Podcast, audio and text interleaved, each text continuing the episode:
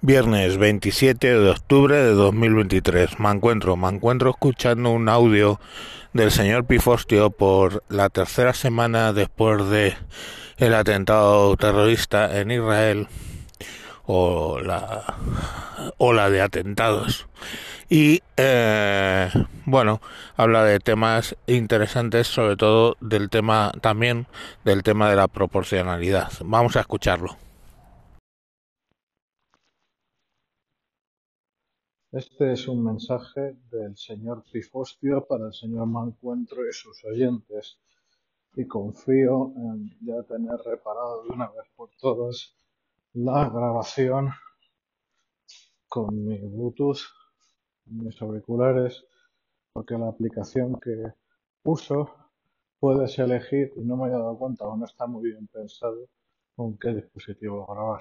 En fin, vaya por delante mi disculpa con el señor Mancuentro y lo mucho que ha sufrido con mis grabaciones que yo pensaba que grababa con mis auriculares y resulta que la grababa, pues Dios sabe, por ondas hercianas. En fin, eh, hoy les vengo a hablar del tema del que les he hablado en las últimas ocasiones, que es el nuevo conflicto entre Israel y el Hamas Daesh, ese grupo terrorista.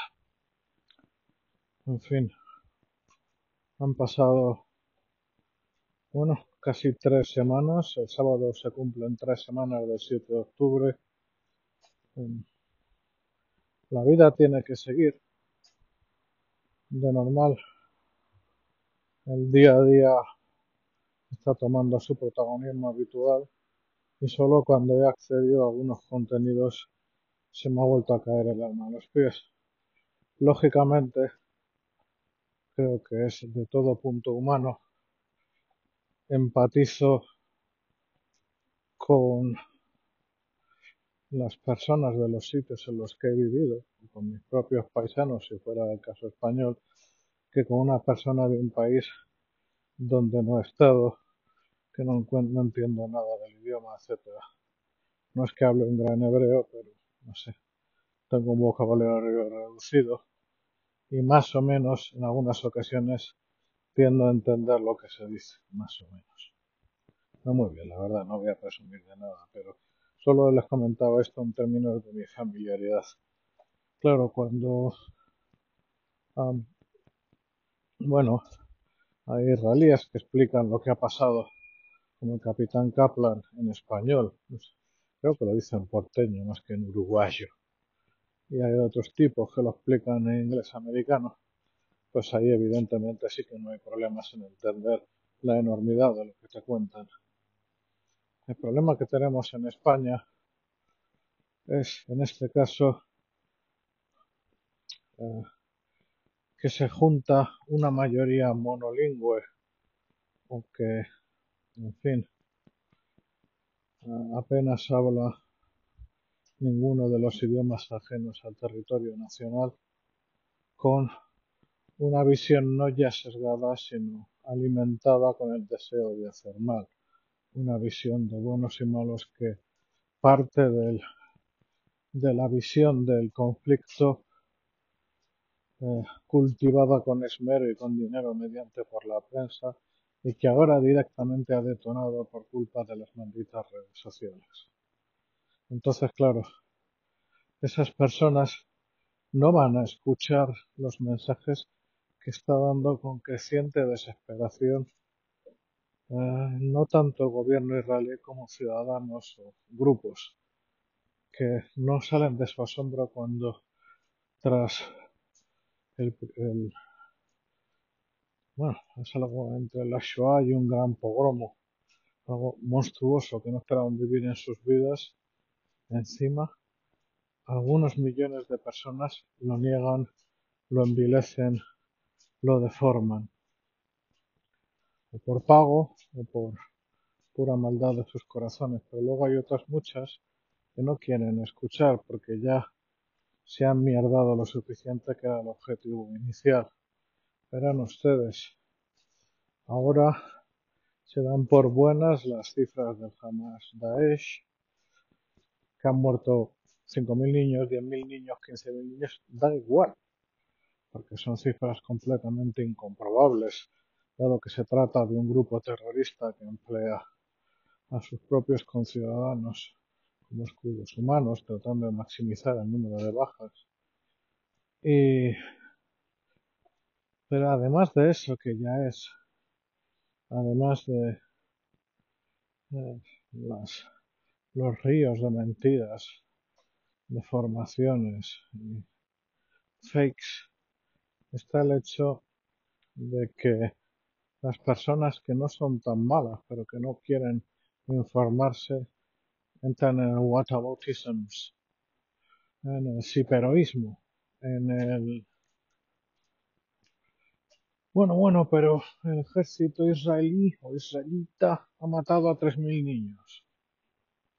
Y claro, cuando eso lo comparan con los 1.500 fallecidos en, las en, el, en el día, el 7 de octubre, pues unos son más que otros. Insisto, olvidémonos por un momento de eh, la verosimilitud del número. Lo importante es que se compare con un número. Lo importante es que no se tenga en cuenta que una cosa es una operación militar dentro de las leyes de guerra, en tanto que cuando se emplea un edificio con propósitos militares es un blanco legítimo. Edificio que además se ha pedido vacíenlo, vacíenlo, vacíenlo y no se hace.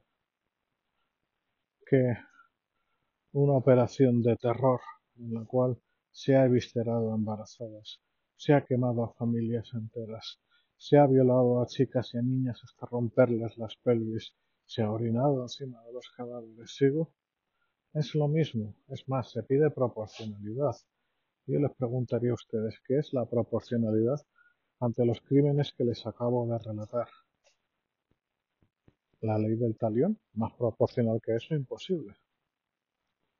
Claro, como imposible es que los soldados del Chajal rajen embarazadas, apuñalen a los fetos, quemen a familias enteras. Entonces, ¿qué es lo proporcional? A pedirles lo que jamás se pediría a las propias fuerzas. Verán ustedes, cuando hubo que acabar con el Daesh original y no este remedo, hubo que entrar en Raqqa, en su capital. Las operaciones duraron más de seis meses. Eh, una parte de, los, de la población civil no, no la dejaron huir y como hacen siempre estas ratas asquerosas, los usaron de escudos humanos para maximizar las víctimas y culpar al Adi, en este caso el gran Satán, el Satán Kebir. En fin, esas operaciones que lo llevó a cabo una, coalición multinacional, en las cuales el grueso de las fuerzas eran iraquíes, pero también había fuerzas especiales y fuerzas de apoyo norteamericanas y británicas Nadie sabe las cifras, pero al menos se llevaron por delante la vida de 10.000 civiles. Cuando se atacó Fallujah, centro de la insurgencia iraquí, en dos ocasiones, tampoco sabe nadie las cifras totales de víctimas, pero fueron muchísimos miles. Había manifestaciones peor.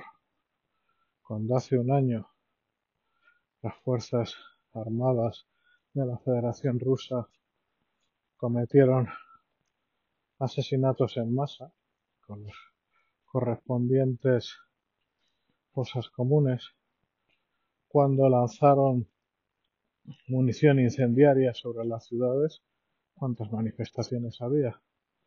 Cuando el Tribunal Penal Internacional ha encausado a Putin y a alguno de sus esbirros por secuestrar a miles de niños, ¿cuántas manifestaciones hay?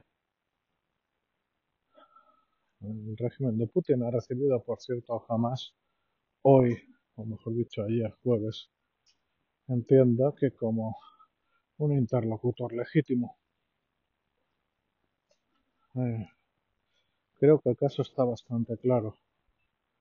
Lo que probablemente no tengan muchos tan claro es que esto no es una guerra de Israel. Esto es solo un escenario más, una etapa más de la guerra que las fuerzas adversarias de Occidente, que los enemigos de las democracias liberales, de las sociedades ricas y tolerantes, han declarado hacia nosotros. Una etapa previa ha sido la última fase de la guerra de Ucrania de 2022, pero en realidad la guerra lleva con altibajos, con diferentes ritmos más años todavía. Y eso es lo que no queremos entender. No queremos entender que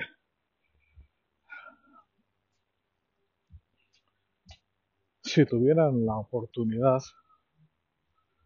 esos defensores de la libertad contra la tiranía imperialista etcétera cometerían aquí una degollina una carnicería como allá. ¿Me lo invento? No crean. Bataclan. Tuvo que haber una comisión parlamentaria para que se supiera lo que había pasado en la sala Bataclan.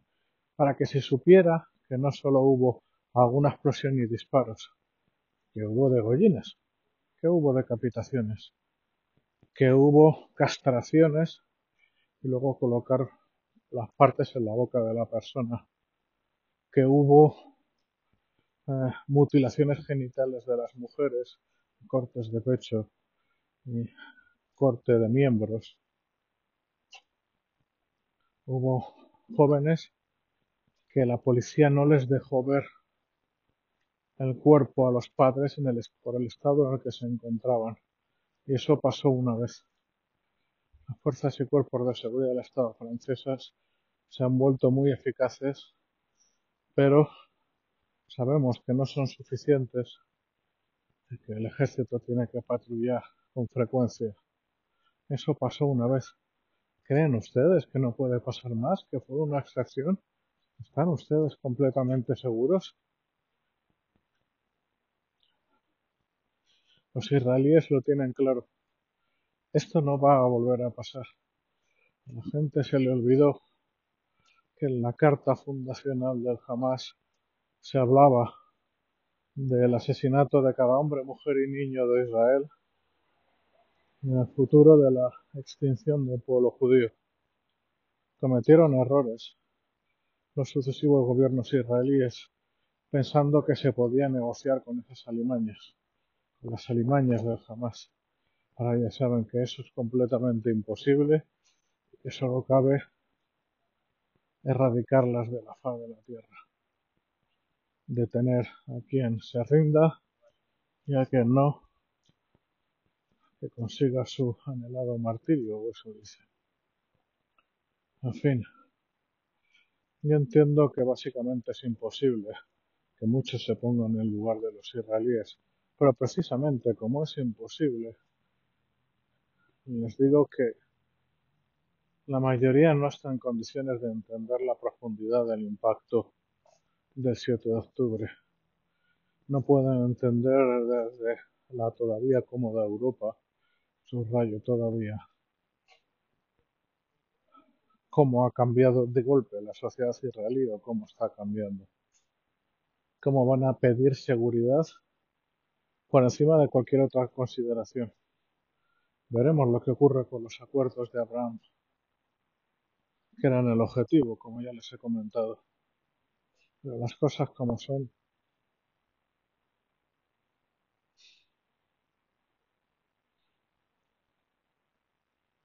Cuanto más cueste entender que esto es una guerra contra Occidente, que esta es una guerra contra la civilización judío-cristiana, más lo vamos a pagar. Y quien quiera, mientras sigue sin entender, que siga cantando cumbayas. En fin, que Dios nos proteja a todos. Un saludo. Bueno, poco se puede apostillar al señor Pifostio nunca en general y menos hoy. Así que nada más despedirme y deciros que recordéis que en sábado y domingo yo sigo grabando, yo es un podcast diario, diario de verdad. Venga, un saludo a todos y hasta nuevos capítulos. Adiós.